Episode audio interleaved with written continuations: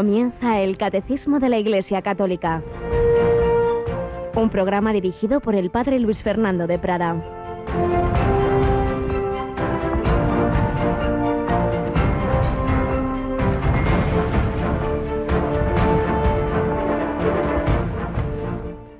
Tú, cuando hagas limosna, que no sepa tu mano izquierda lo que hace tu derecha.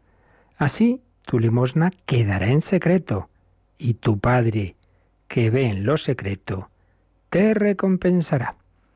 Alabados sean Jesús, María y José. Muy buenos días, muy querida familia de Radio María, que comenzamos este día, este miércoles 20 de junio de 2018. Y podemos vivirlo mirando a los demás, para la galería, que me dicen, que me dejan de decir, caeré bien, caeré mal, ahí pendientes del, del qué dirán. Podemos vivirlo mirándonos mucho a nosotros mismos, me siento así, me siento de tal manera, de tal otra, he hecho, he dejado de hacer. Podemos vivirlo de cara a Dios, tu Padre, tu Padre que ve en lo secreto. Pues así nos invita el Señor en el Evangelio de hoy, que todo lo que hagamos sea de cara a Dios. Luego eso, evidentemente, tendrá su repercusión hacia los demás y ahora también que si vivimos y actuamos conforme a la voluntad de Dios, internamente estemos muy bien, muy contentos, muy a gusto. Pero lo primero y principal es vivir de cara al Señor. Y esto nos quitaría muchos problemas, incluso psicológicos, porque esas personas que están, que estamos, porque esto nos pasa a todos en mayor o menor medida, mirándose a sí mismas, cómo estoy, cómo dejo de estar, me siento, me dejo de sentir, he hecho, he dejado de hacer. No puede uno estarse constantemente mirando, uno va conduciendo y hay dos peligros. Uno venga a mirar las florecitas de al lado de la carretera. No, no, tú mira, mira los coches, ten cuidado. Pero tampoco sería bueno mira, estar mirando hacia adentro del coche, esto, lo otro, oye, que, que, que mires hacia afuera. Pues también nos puede pasar. Nos podemos disipar mucho con las cosas de este mundo, pero también podemos mirarnos demasiado a nosotros mismos. Hay que vivir de cara a Dios. Si uno se mira mucho a sí mismo, decía el gran psiquiatra Víctor Frankel, que si el ojo se ve a sí mismo mala señal. Es que tiene cataratas o alguna otra cosa que está mal en el ojo. El ojo está hecho para mirar hacia afuera. Pues también estamos hechos para mirar hacia afuera, hacia Dios y a las necesidades del prójimo. ¿A quién puedo hoy ayudar? ¿Quién pone el Señor en mi camino para que por lo menos le sonría, le salude amablemente? Una mera sonrisa, un saludo hoy. Una persona que quizá está en un mal día puede cambiar su actitud, puede ayudarle es la primera limosna antes que de otro tipo. Es tu amabilidad, tu saludo, tu escucha, tu palabra, tu sonrisa. Y luego, bueno, pues lo que el Señor pueda ir disponiendo, otra persona puede necesitar más tiempo o una ayuda concreta. El Señor nos pone a cada uno de nosotros en un lugar no simplemente para estar ahí, pasar el día, terminar el día y que he hecho, pues nada, lo de siempre. No, para dejar el mundo mejor de como lo encontramos ahora por la mañana, para hacer el bien, para hacer presente a Jesucristo con nuestra oración, con nuestro trabajo, con nuestra caridad, con nuestra alegría. Y así se da testimonio, no buscando directamente que digan, ay, qué bueno es, porque entonces ya lo hemos estropeado, porque entonces ya es para mí mismo, sino de cara a Dios, y eso pues ya repercutirá en el bien del prójimo. Pues así queremos vivir este día. Aquí tengo conmigo a Mónica Martínez. Buenos días, Mónica. Muy buenos días, Padre. ¿Qué te parece? Qué evangelio más bonito, vivir de cara al Padre Celestial. Desde luego, para aplicarlo y recordarlo todos los días. Todos los días. Y de cara al Padre Celestial, pues la Iglesia va también trabajando. Justamente estamos hablando y hoy entramos ya a fondo en esa primera nota de la Iglesia, que es la unidad. Y por un lado vamos a hablar de, empezamos a hablar ayer de uno de esos carismas que el Señor ha suscitado especialmente para la unidad, con Chiara Lubick y los focolares, pero por otro lado Dentro de esa unidad está el trabajo ecuménico, que mañana tiene otro paso por parte de la Iglesia, ¿verdad? El Santo Padre va a viajar a Ginebra y porque es, el, el 70 aniversario del hmm. Consejo Ecuménico de las Iglesias, así que allí estará. Y nosotros pues transmitiremos los dos momentos principales de este viaje. Eh, precisamente a las 11 que tenemos el programa La Voz del Papa, pues en vez de ser el padre Antonio que nos cuenta lo que ha dicho en los días anteriores, lo iremos en, en directo y en vivo, ¿verdad? Ese será la primera cita y la segunda será a, las, a partir de las tres y media de la tarde, más o menos. Así que ya sabéis, mañana tenemos esas dos conexiones con Ginebra, Suiza, para eh, participar y unirnos en ese, a ese viaje y a esa visita ecuménica del Papa Francisco. Pues vamos nosotros con este día que queremos vivir de cara a Dios. Cada día que va pasando en nuestra vida nos vamos acercando a la meta. Precisamente esta noche, antes anunciaba Mónica que también la última hora del día está un servidor con el hombre de Dios y estamos acabando todo ese esa reflexión sobre el más allá en relación con la cultura contemporánea. Y vamos a hablar sobre todo del purgatorio, que no es fácil de entender, pero ya veremos algunas claves muy interesantes que nos dejó Benedicto XVI en Spesalvi y siempre en diálogo, como digo, con la cultura, el cine, la música, la literatura, las preciosas coplas de Jorge Manrique. Vamos a hablar de ese más allá al que todos nos encaminamos. Eso esta noche, pero vamos a intentar vivir bien todo este día de cara a Dios y hacer el bien con nuestro prójimo, como lo hizo Kiara Lubick, cuyos rasgos biográficos ayer comenzábamos y vamos ahora vamos a, terminar de escucharlos.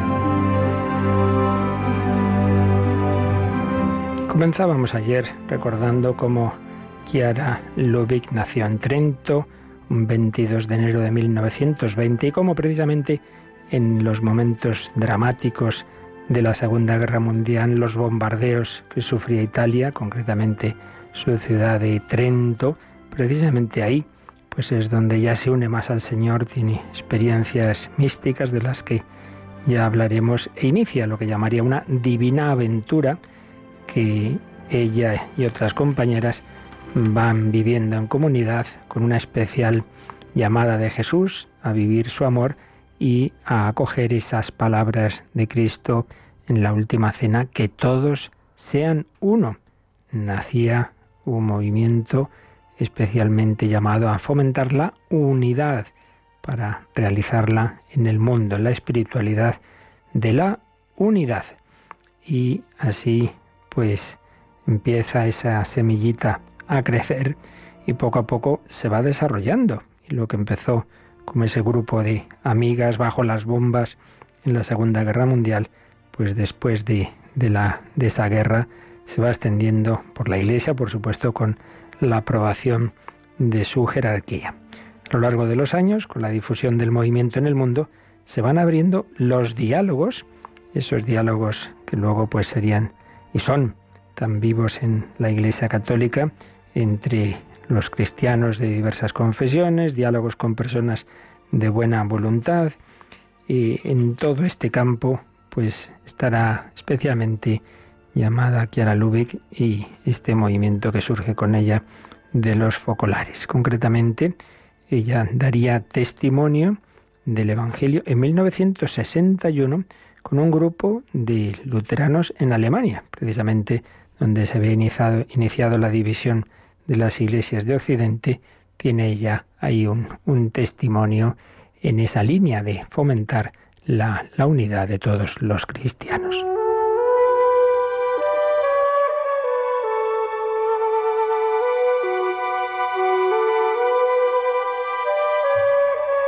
va estableciendo diversas relaciones personales de líderes de, numerosas confesiones y luego no solo el diálogo intercristiano o ecuménico, sino también interreligioso, es decir, con religiones no cristianas. Fue muy llamativo que fue la primera mujer cristiana que en un templo de Tokio habló ante 10.000 budistas del Evangelio en 1981 y en 1997 en Tailandia. Se dirigió a monjes y monjas budistas. También fue invitada en ese año a tomar la palabra en la histórica mezquita Malcolm X de Harlem, Nueva York, con 3.000 musulmanes afroamericanos. Un encuentro que se repetiría en el 2000 en Washington con 5.000 cristianos y musulmanes. Pero junto a esta labor de tipo ecuménico y de diálogo interreligioso, también Chiara vio la gran potencialidad social del Evangelio, evidentemente. El Evangelio no solo es para cada uno se una a Dios, sino para vivir el amor al prójimo y si eso lo vamos viviendo, realmente es la verdadera revolución social de que habla la doctrina social de la Iglesia, la que partiendo del corazón se va extendiendo capilarmente, no simplemente la que se impone por un cambio de estructuras que al final siempre esas cosas acaban mal. Por eso, no, esto no se quedó en palabras, sino que dio lugar a un movimiento en este campo económico y laboral que se llama la economía de comunión. No son palabras, no. Inspira la gestión de centenares de empresas de producción y servicios eh, en los cinco continentes, que destina parte de lo que se consigue a los más necesitados. Todo ello, pues, en ese espíritu de que el Evangelio contribuya eficazmente a la civilización del amor. Todo ello fue teniendo diversos reconocimientos en el mundo, pero por supuesto, sobre todo en el corazón de Dios y de la Iglesia.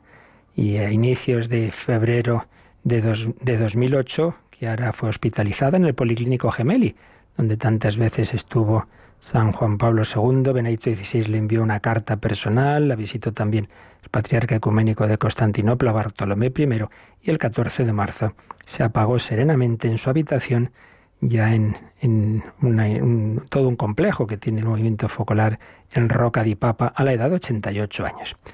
Y en el funeral en la Basílica de San Pablo Extramuros, eh, muchos cardenales y obispos, el Papa Benedicto XVI mandó un telegrama con expresiones de gratitud por las maravillas que Dios ha cumplido a través de ella, por el testimonio de su existencia donada a la escucha de las necesidades del hombre contemporáneo, constantemente comprometida con la fraternidad entre los pueblos. Su humildad, el cardenal Tarsicio Bertone, mm, habló de ella como un canto de amor a Dios y la indicó como uno de los astros brillantes del siglo XX, junto a personalidades como la Madre Teresa de Calcuta. El Señor sigue suscitando en su iglesia la santidad, los carismas, este carisma particularmente llamado a fomentar la unidad. Seguiremos hablando de él y de esas experiencias que Dios mm, le dio y con las que la llamó a esta misión en los próximos días.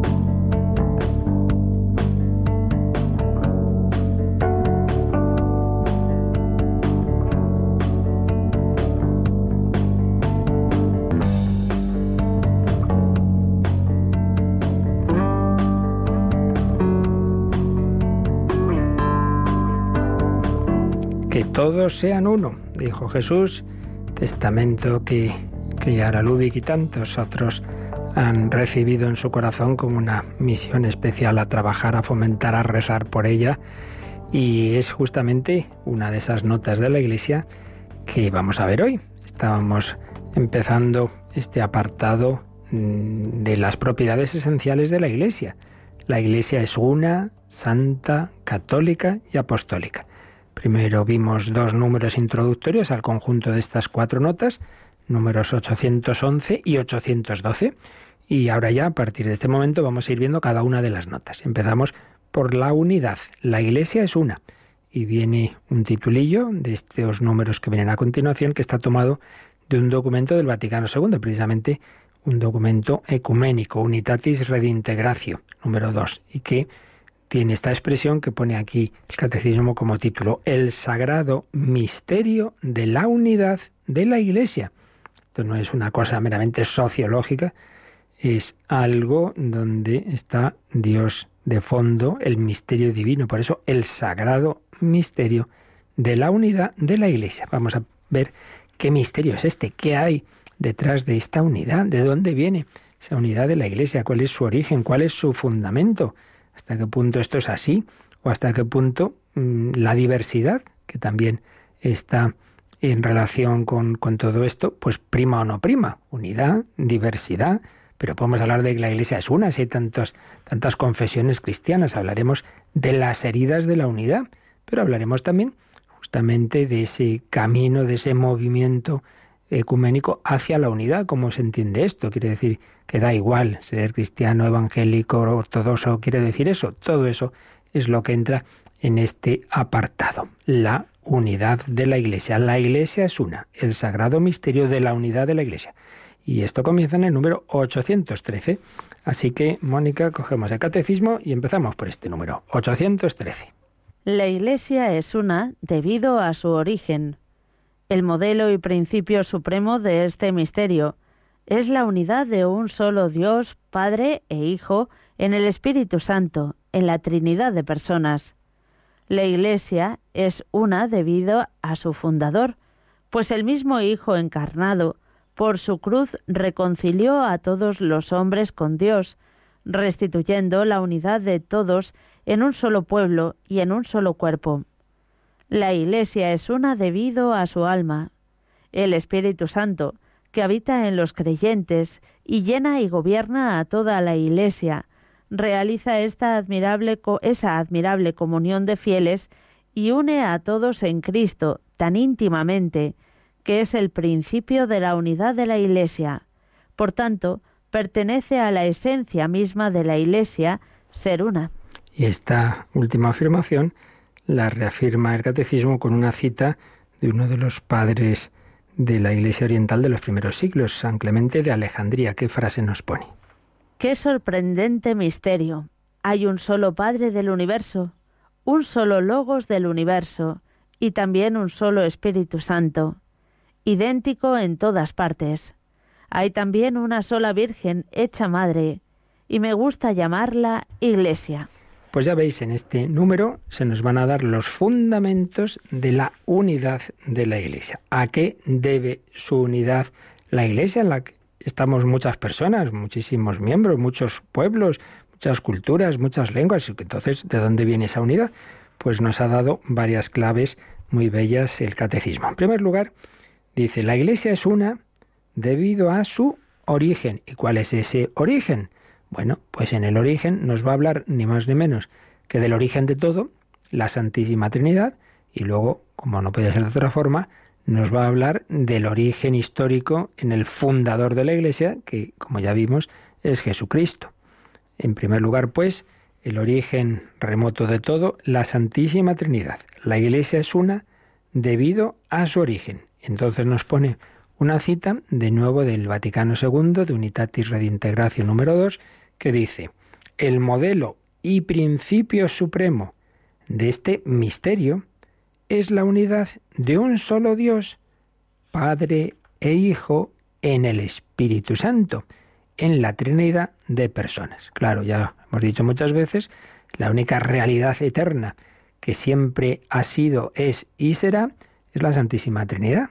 Todo lo demás pues hasta que Dios no ha creado no, no ha habido nada más que ese Dios Padre, Hijo y Espíritu Santo. Por tanto, todo lo que sale de la mano de Dios de alguna manera refleja a su creador, de alguna manera es al menos a un cierto grado imagen de Dios, pero tanto cuanto más cercano esté a ese su origen en, o a esa implicación o tanto cuanto más refleje el ser de Dios, pues evidentemente más se va a parecer a ese su origen, esa Santísima Trinidad. Entonces nos encontramos que la Iglesia, que ha sido obra directa de Dios, haciéndose el Hijo eterno, carne en Jesús, enviándonos el Espíritu Santo, etcétera, pues va a reflejar ese ser de Dios, esa unidad y Trinidad. ¿Por qué Dios es uno? Porque el Padre, en su mismo ser y de su mismo ser eternamente, tiene una imagen de sí, tiene un reflejo de sí, eternamente, por poner un ejemplo muy burdo, pero bueno, está uno frente al espejo, está viendo esa imagen de sí, es igual a sí mismo, pero en Dios es el mismo ser divino, esa misma sustancia divina, pero en uno originada, es el origen, el Padre, en otro, pues procede de ese origen sin, de ese principio sin principio, el Padre engendrando al Hijo y el Padre y el Hijo amándose en el amor mutuo del Espíritu Santo. Es un mismo ser, es una misma sustancia divina, pero distinguida en las tres personas mm, en sus relaciones mutuas. De esto ya hablamos en su momento al explicar, en cuanto podemos explicar en nuestra limitación, por supuesto, el ser de Dios, cuando explicamos el misterio de la Santísima Trinidad. Entonces, tenemos ahí ese, ese modelo supremo de toda relación humana en la que por un lado hay diversidad, porque cada uno somos cada uno, cada uno es una persona, pero a la vez estamos llamados a la unidad. En Dios, el Padre es distinto del Hijo, el Hijo es distinto del Espíritu Santo, son tres personas distintas, pero comparten la misma esencia divina, el mismo ser.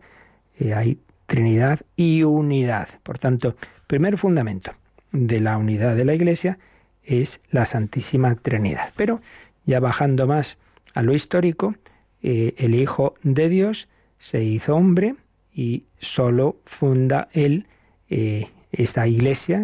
Tú eres Pedro sobre esta piedra, edificaré mi iglesia. Y Jesucristo quiere que su iglesia esté unida. Y entonces nos pone aquí otra cita del Vaticano II, pero en este caso del documento Gaudium et Spes, diciendo que el mismo Hijo, encarnado, hecho hombre, reconcilió a todos los hombres con Dios por su cruz. Aquí ya entra otro aspecto. Ya no solamente es el misterio de la Trinidad, no solamente es la encarnación, sino es la redención reconcilió a todos los hombres con Dios por su cruz, restituyendo la unidad de todos en un solo pueblo y en un solo cuerpo. ¿Por qué, qué tiene esto que ver con esto de la unidad, la redención? Hombre, pues porque el pecado precisamente hace que cada uno nos hagamos el centro del mundo. Yo soy lo más importante. Entonces ya vemos a los demás al menos como potencialmente enemigos. Este puede quitarme algo de lo que yo tengo, eh, fama, medios, esta persona se va a hacer más amiga suya, me entran celos, no sé qué. Entonces entran las divisiones. El pecado original y toda la corriente de pecados de la historia y los que cada uno de nosotros tenemos, nuestra autosuficiencia, nuestra soberbia, siempre, de una manera u otra, generan división. porque hay división en las familias, en las comunidades, en las naciones en definitiva, porque todos queremos ser, aquí estoy yo, el primero y principal, y el que no, pues ya es mi enemigo, y entonces vienen las guerras de un tipo o de otro. Entonces el Señor Jesús, en la redención, eh, vence el mal con la abundancia de bien. No sigue la espiral del pecado, no, no responde al mal con el, con el mal, sino amarás al, enemigo, eh, como Cristo nos ha amado y reza por sus mismos torturadores, Padre, perdónalos, porque no saben lo que hacen. Entonces nos reconcilia con Dios, nos hace ver que el único eh, valor supremo y absoluto es Dios y que Él es para todos. Entonces no tengo que hacer un valor absoluto de mí ni de ninguna cosa de este mundo por la que pelearme con los demás, sino al revés, que todos disfrutemos del bien común que es el propio Dios, que se nos va a dar en plenitud en, en la contemplación eterna del cielo, pero que ya se nos comunica por, por la gracia del Espíritu Santo. Y lo que tenemos que hacer es invitar a todos a disfrutar de ese banquete ya aquí. Todos podemos vivir del, amor de Dios y unidos a Dios nos unimos entre nosotros. Entonces todo esto lo ha hecho el Señor restituyendo la unidad de todos en un solo pueblo. Los que estábamos enfrentados de aquí y de allí, eh, judíos y gentiles, eh, los de esta raza o los de la otra, esclavos y libres, no, no, no, no. Todos somos del mismo pueblo de Dios todos redimidos por Cristo, todos amados personalmente. Entonces lo que nos une a nuestro Padre Celestial, a nuestro Dios Señor Creador y Redentor, nos une entre nosotros mismos. Somos hijos en el Hijo, pues somos también hermanos e hijos de la Virgen María, todos. Por tanto, el misterio de la redención que nos une con Dios también nos une entre nosotros mismos, restituye la unidad en un solo pueblo y en un solo cuerpo. Todos somos miembros del mismo cuerpo místico de Cristo, del mismo pueblo de Dios. Un solo Señor, una sola fe. Por tanto, en primer lugar, la Iglesia es una debido a su origen en la Trinidad y en segundo lugar, debido a su fundador. Antes de seguir, vemos que nos indica el Catecismo Mónica que releamos un número que vimos muy al principio, el 172, el 172, puesto que hemos hablado de esa unidad eh, de la Iglesia en un solo pueblo y en una sola fe, vamos a ver qué nos decía este número 172. Desde siglos, a través de muchas lenguas, culturas, pueblos y naciones, la Iglesia no cesa de confesar su única fe, recibida de un solo Señor, transmitida por un solo bautismo, enraizada en la convicción de que todos los hombres no tienen más que un solo Dios y Padre. Bueno, pues es una, una cita de, del catecismo, pero que a continuación nos va a reforzar esto a su vez con una cita de San Ireneo de León, que viene ya en el número siguiente, vamos a leerlo también, el 173, estas palabras de San Ireneo. La Iglesia, diseminada por el mundo entero hasta los confines de la tierra, recibió de los apóstoles y de sus discípulos la fe, guarda diligentemente la predicación y la fe recibida, habitando como en una única casa. Y su fe es igual en todas partes, como si tuviera una sola alma y un solo corazón. Y cuanto predica, enseña y transmite, lo hace al unísono, como si tuviera una sola boca. Luego los siguientes números siguen con textos de San Ireneo, pero bueno, lo esencial ya lo hemos visto, como desde el principio San Ireneo es de los primerísimos padres de la Iglesia, pues hay esa conciencia de que hemos recibido ese don de la unidad, de que podía estar en las Galias, donde estaba San Ireneo, o estar en, el otro extremo del mundo, pero dice el catecismo, a través de muchas lenguas, culturas, pueblos y naciones, la Iglesia no cesa de confesar su única fe, la única fe recibida de un solo Señor, transmitida por un solo bautismo y enraizada en la convicción de que todos los hombres no tenemos más que un solo Dios y Padre. Bueno, todo esto lo cantamos muchas veces y puede ser el momento para también convertir esta, esta reflexión que estamos viendo hoy en un momento de oración musical y pedir al Señor cada vez más ese don de la unidad.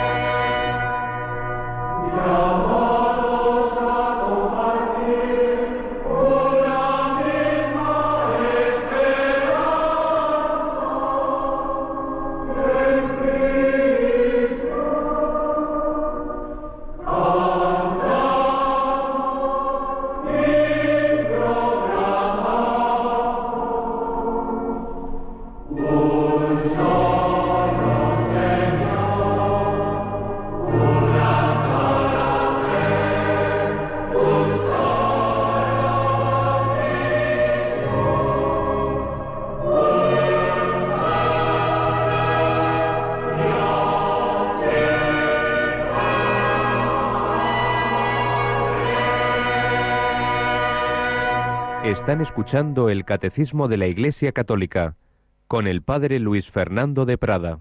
Un solo Dios y Padre, la unidad de la Iglesia se remite a la unidad de la Santísima Trinidad. Todo procede del Padre, principio y principio, que engendra al Hijo, que se aman en el Espíritu Santo y ese misterio de unidad y a la vez diversidad de personas, pues lo vivimos en la Iglesia. Pero, segundo hemos visto, que si el pecado nos ha dividido, nos ha enfrentado, Cristo con su redención, con la reconciliación que nos ha obtenido con el Padre, también nos ha unido entre nosotros. Y sobre este punto podemos repasar, también lo sugiere aquí el Catecismo, el número 766. Pues vamos a recordar qué es lo que leímos en ese número. Pero la Iglesia ha nacido principalmente del don total de Cristo por nuestra salvación, anticipado en la institución de la Eucaristía y realizado en la cruz. El agua y la sangre que brotan del costado abierto de Jesús crucificado son signo de este comienzo y crecimiento. Pues del costado de Cristo dormido en la cruz nació el sacramento admirable de toda la Iglesia. Del mismo modo que Eva fue formada del costado de Adán adormecido, así la Iglesia nació del corazón traspasado de Cristo, muerto en la cruz. Una expresión preciosa de la que por supuesto ya, ya hablamos y profundizamos, pero que aquí nos viene bien recordar que hemos nacido de ese corazón abierto en la cruz. Y, y es esta imagen de que así como el Génesis eh, simboliza la creación de la mujer, una de las formas, uno de los relatos, como que había nacido del costado de Adán, pues también los santos padres ven que la Iglesia ha nacido de ese costado abierto, de ese corazón traspasado. Todos estamos ahí, en ese corazón, por tanto, qué mayor unidad que saber que todos tenemos ese origen en el amor redentor, en el amor extremo de Jesucristo. Por eso no podemos mirar al otro nunca como un extraño, como un externo, mucho menos como un enemigo, sino eso que dice San Pablo en una de sus cartas cuando está diciendo, pero hombre, ¿qué es eso de que estáis enfrentando y que unos dan mal ejemplo a otros? Y dice, estás haciendo daño al hermano por el que Cristo ha muerto. Creo que esta expresión deberíamos meditarla mucho esa persona que tú estás mirando, pues así, quizá con mala, con mal ojo y viéndole como enemigo o al menos como con indiferencia, este no tiene nada que ver conmigo, perdona, es el hermano por el que Cristo ha muerto. Tú no puedes verlo con esa visión humana, como no tuviera nada que ver contigo. Si tú eres un redimido por Cristo, Él también. Este gatito cae mal, a Cristo le cae también que murió por Él. Y la Virgen María lo mira con ese amor de madre, el hermano por el que murió Cristo. Unidad debido a que todos estamos en ese corazón de Cristo abierto en la cruz. Ya hemos visto dos fundamentos de la unidad, la Santísima Trinidad y Cristo Redentor. Tercer fundamento, dice este número 813 que estamos comentando, que también la Iglesia es una debido a su alma. ¿Y cuál es su alma? Lo veíamos en las catequesis anteriores cuando vimos la imagen de la Iglesia como templo del Espíritu Santo y de nuevo cita Unitatis Redintegratio del Vaticano II y dice el Espíritu Santo que habita en los creyentes y llena y gobierna a toda la Iglesia realiza esa admirable comunión de fieles y une a todos en Cristo tan íntimamente que es el principio de la unidad de la Iglesia. Por tanto, por un lado, por el origen de esa unidad, la Santísima Trinidad y la redención de Cristo. Pero por otro lado, porque ahora mismo, actualmente, la Iglesia en todas las partes, en todos los pueblos, tiene la misma alma. Entonces, si así como mi cuerpo tiene muchos miembros, desde la cabeza hasta los pies, pero en todos ellos hay una unidad que le da el alma espiritual que gobierna todo mi ser, que hace que vayan las cosas unidas, y si no es que esto está funcionando mal, bueno, pues también en el cuerpo místico de la Iglesia, con tanta diversidad de miembros, culturas, estilos, hay una misma alma, que es el Espíritu Santo. El Espíritu Santo que habita en los creyentes y gobierna a la Iglesia. Y uniéndonos a Cristo, pues nos une entre nosotros. Es el principio de la unidad de la Iglesia. Todo el cuerpo es recorrido por unas venas que llevan una sangre, ¿verdad? Bueno, pues todo el cuerpo místico está movido por una sangre, la sangre redentora de Cristo, el cuerpo y sangre de Cristo que en todos los lugares del mundo recibimos en la Santa Eucaristía, pero también por esa alma que es el Espíritu Santo. Conclusión del número 813, por tanto, pertenece a la esencia misma de la Iglesia ser una. No simplemente, bueno, una cualidad más o menos eh, importante o no, no, no, es que es de la esencia de la Iglesia esa unidad. Y por eso terminaba con esa cita de Clemente de Alejandría. Hay un solo Padre del universo, un solo logos del universo, logos, palabra, idea, es la segunda persona de la Trinidad, que unifica todo el universo, y hay también un solo espíritu, idéntico en todas partes, como hay una sola Virgen hecha madre, que es la Iglesia. Virgen porque está desposada con Cristo, madre porque nos da a luz, nos da a luz a la vida divina hemos nacido del bautismo, de los diversos sacramentos de la Iglesia. Bien, pues este es el primer número en que se nos habla de la unidad. Pero, como estamos diciendo desde el primer momento, eh, así como la unidad de Dios es compatible con su Trinidad, también en la Iglesia la unidad va unida a la diversidad de miembros y otros aspectos. ¿Cuáles son los elementos de diversidad en la Iglesia? Es lo que nos dice el número siguiente, Mónica, el 814. Vamos con él. Desde el principio, esta Iglesia una se presenta, no obstante, con una gran diversidad que procede a la vez de la variedad de los dones de Dios y de la multiplicidad de las personas que los reciben. En la unidad del pueblo de Dios se reúnen los diferentes pueblos y culturas. Entre los miembros de la Iglesia existe una diversidad de dones, cargos, condiciones y modos de vida. Dentro de la comunión eclesial existen legítimamente las iglesias particulares con sus propias tradiciones. La gran riqueza de esta diversidad no se opone a la unidad de la Iglesia. No obstante, el pecado y el peso de sus consecuencias amenazan sin cesar el don de la unidad. También el apóstol debe exhortar a guardar la unidad del Espíritu con el vínculo de la paz. Bueno, pues aquí, si antes se nos ha dado los motivos de la unidad, aquí se nos recuerdan algunos de los aspectos de diversidad dentro de la unidad. Y claro, esto como todo en la vida es cuestión de, equilibrio, ¿verdad?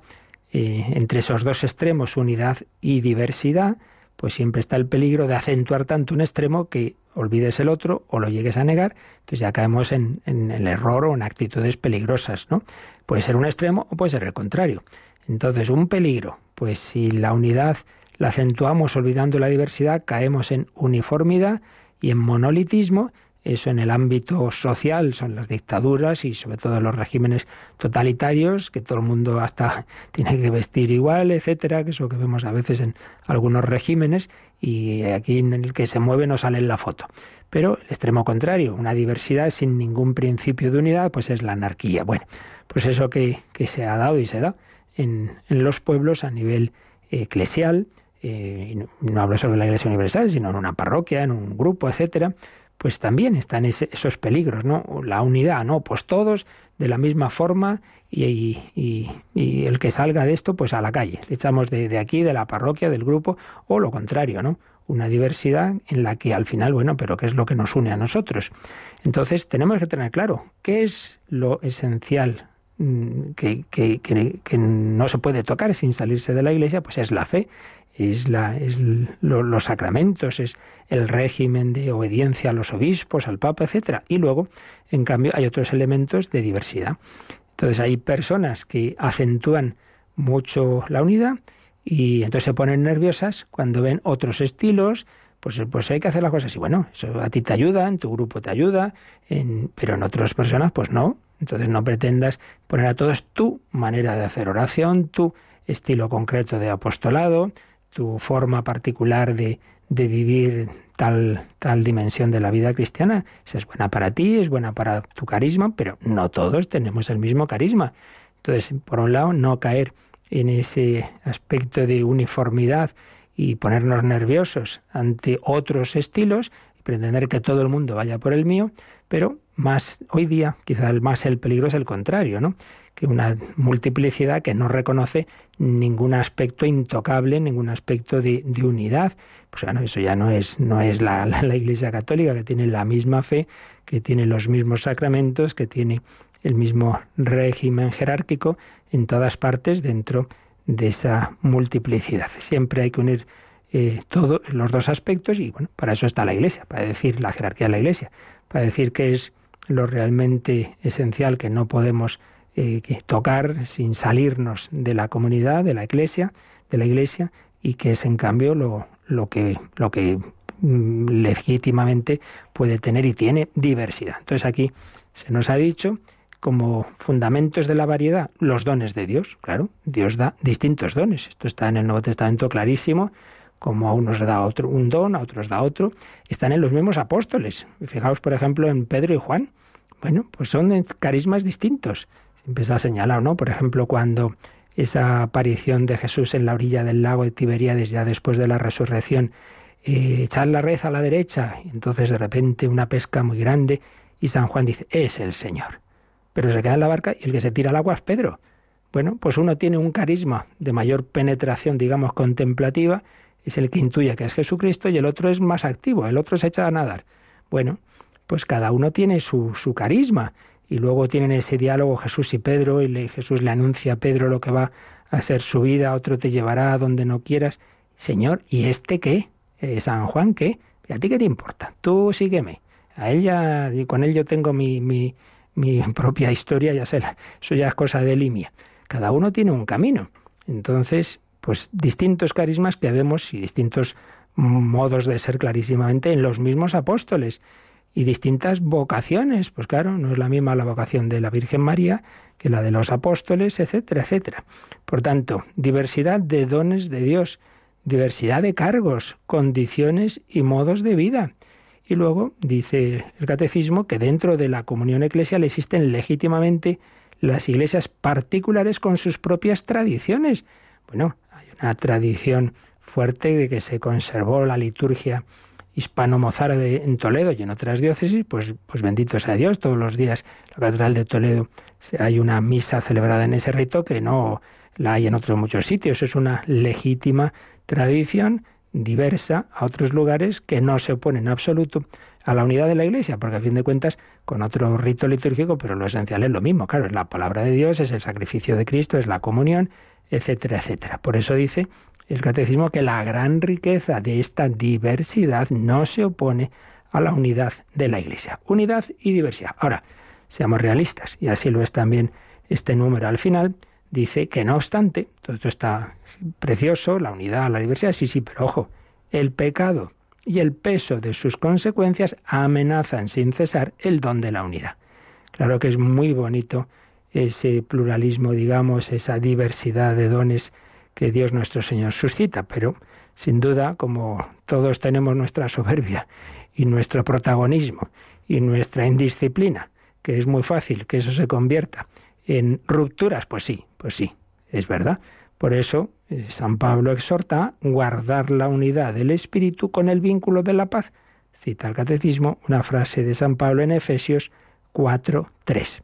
Y también de los números de marginales que nos pone como ampliación posible, vienen varios, pero vamos a leer uno de ellos, Mónica, que uno al que no hemos llegado todavía, y casi ya lo vamos anticipando, que es el 832. El 832 porque ha hablado de esas diversas tradiciones de las diócesis o iglesias particulares.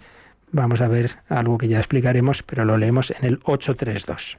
Esta Iglesia de Cristo está verdaderamente presente en todas las legítimas comunidades locales de fieles, unidas a sus pastores. Estas, en el Nuevo Testamento, reciben el nombre de iglesias, en ellas se reúnen los fieles por el anuncio del Evangelio de Cristo y se celebra el misterio de la Cena del Señor. En estas comunidades, aunque muchas veces sean pequeñas y pobres o vivan dispersas, está presente Cristo, quien con su poder constituye a la Iglesia una, santa, católica y apostólica. Pues sí, esto ya lo veremos, como hay una única Iglesia que ha nacido, como veíamos, del costado de Cristo, pero esa única iglesia de Cristo está presente en muchas diócesis, en muchos lugares, en muchas comunidades locales que también se llaman iglesias. Pero no es que sea otra iglesia distinta, es la única iglesia, la única iglesia que es eso, una, santa, católica y apostólica, pero la única iglesia que peregrina en España, en Inglaterra, en, en Marruecos o donde sea, aunque sean cuatro gatos, pues ahí está esa iglesia única que tiene la misma cabeza divina, nuestro Señor Jesucristo, invisible, y la misma cabeza visible, que es el Papa, que tiene la misma fe, rezan el mismo credo y que reciben los mismos sacramentos. Es la única iglesia, pero en distintos sitios y en cada lugar, pues también con peculiaridades y tradiciones propias. La iglesia es una, pero esa unidad no es uniformidad porque el Espíritu Santo no se repite, no ha hecho fotocopias, cada uno somos cada uno y es cada unadas, que decía aquel. Y eso es verdad a nivel natural y también a nivel sobrenatural, porque esto aparece muy claro también en el Evangelio. A uno se le da un talento, a otro cinco, a otro diez, distintas cualidades, dones. Bueno, cada uno se le da lo que el Señor ve conveniente y lo importante es que con aquello que hemos recibido demos fruto y fruto abundante. Unidad y diversidad. Pues aquí lo dejamos y mañana veremos eh, cómo se fomenta esa unidad, cuáles son esos vínculos de la unidad que pueden permitirnos vivir la diversidad sin que eso se convierta en una disgregación, sin que eso se convierta en ruptura, que es el gran peligro, las heridas de la unidad que ya veremos en otros días. Lo dejamos aquí renovando nuestra fe en ese Dios Padre, Hijo y Espíritu Santo que nos ha dado ese gran don de la unidad. Y como siempre, pues momentos de oración, reflexión y también quien quiera de consulta.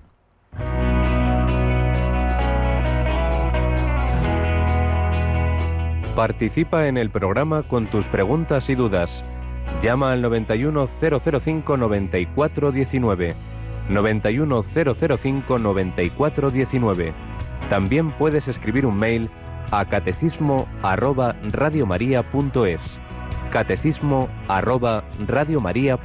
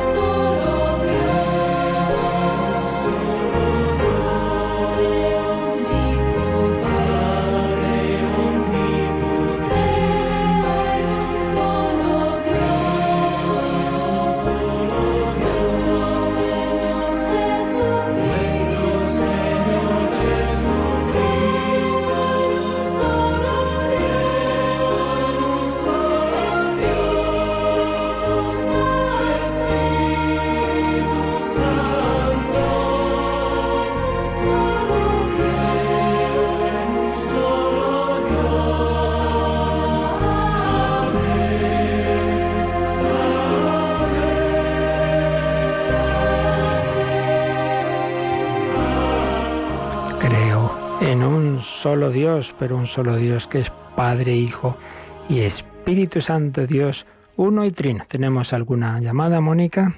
Sí, nos ha llamado una oyente que justo nos comentaba, al hilo de lo que ha contado usted, de que no todo lo que nos sirve a unos para crecer en la fe, a otros no. Pues mm. eh, tuvo ayer una conversación con una persona en la que ella decía que había que ser coherente, también le mostró eh, bueno pues cuál era su forma de, de ver la fe, pero sobre todo se refería, y lo hablaron así, del cumplimiento con los sacramentos, ir a misa, etcétera.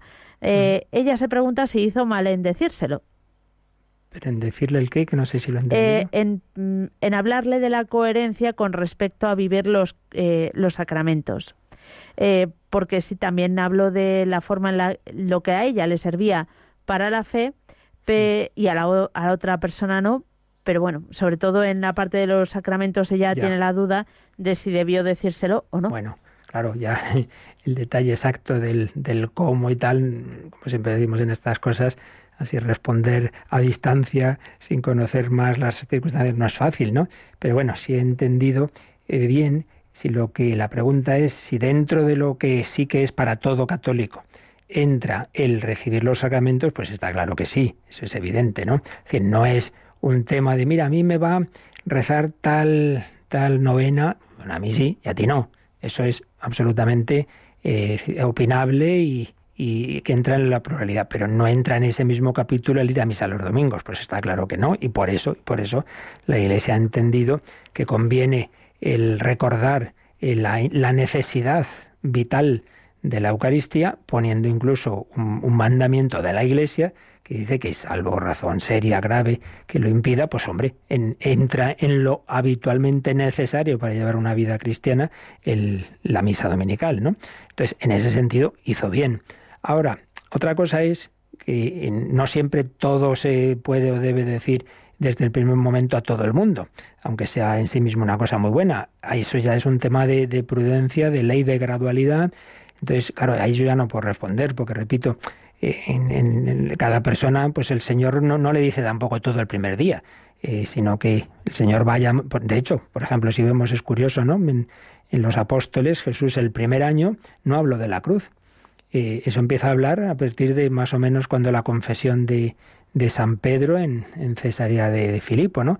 Cuando empieza a decir que quiera seguirme, que tome su cruz, al principio no lo había dicho, sino que es verdad que el Señor poco a poco nos va eh, nos va llamando a seguirle, nos va revelando aspectos. Entonces ahí ya la prudencia o no de, de, cada momento a cada persona, eso repito, ya es algo mucho más personal. Pero bueno, si la cuestión es si en principio entra de, dentro de la necesidad de coherencia con la fe la práctica sacramental, pues está claro que sí.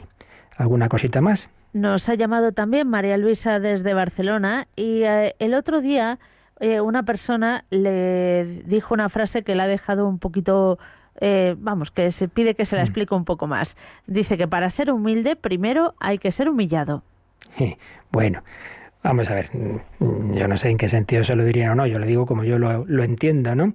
Lo principal es la humildad. La humildad es la verdad. Y la verdad es que todos somos, como decía Santa Teresa, la frase es de Santa Teresa, pero muchas veces no se cita entera al revés, se cita a veces un poco en un sentido contrario al de ella, ¿no? La humildad es la verdad, como diciendo, la verdad es como yo valgo mucho, pues que soy humilde y digo la verdad. No, no. Santa Teresa dice, la humildad es la verdad y la verdad es que no somos nada, es decir, que todos somos pequeñitos, ¿no? Por así decir.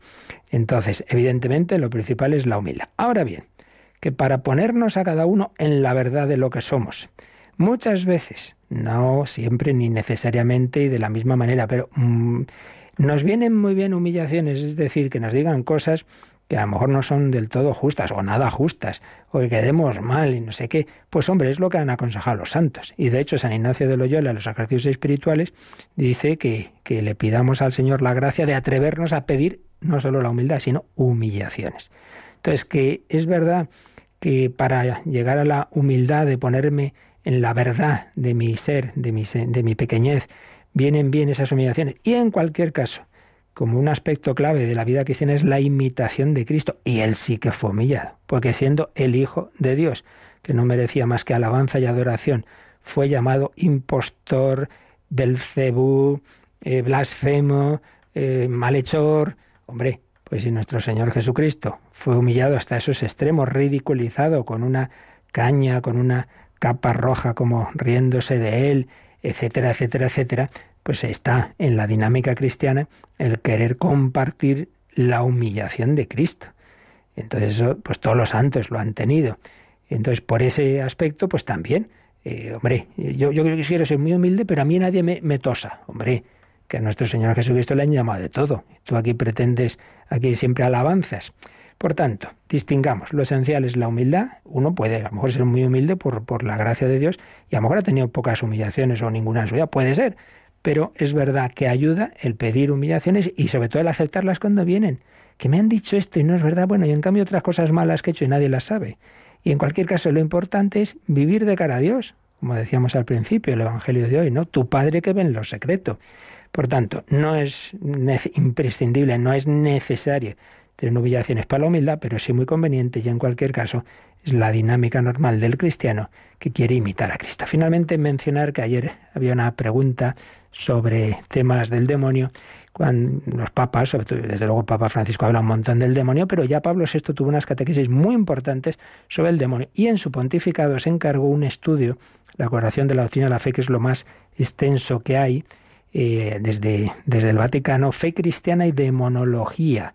Lo sepáis, se puede encontrar en internet, fe cristiana y demonología, fue un estudio eh, que encargó la Congregación para la Doctrina de la Fe a un experto en este tema y que es del año 1976 de ya casi el final del pontificado del beato pronto ya santo Papa Pablo VI.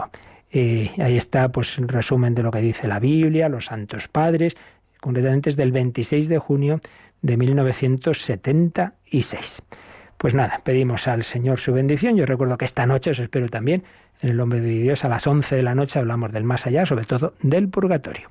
La bendición de Dios Todopoderoso, Padre, Hijo y Espíritu Santo, descienda sobre vosotros. Alabado sea Jesucristo.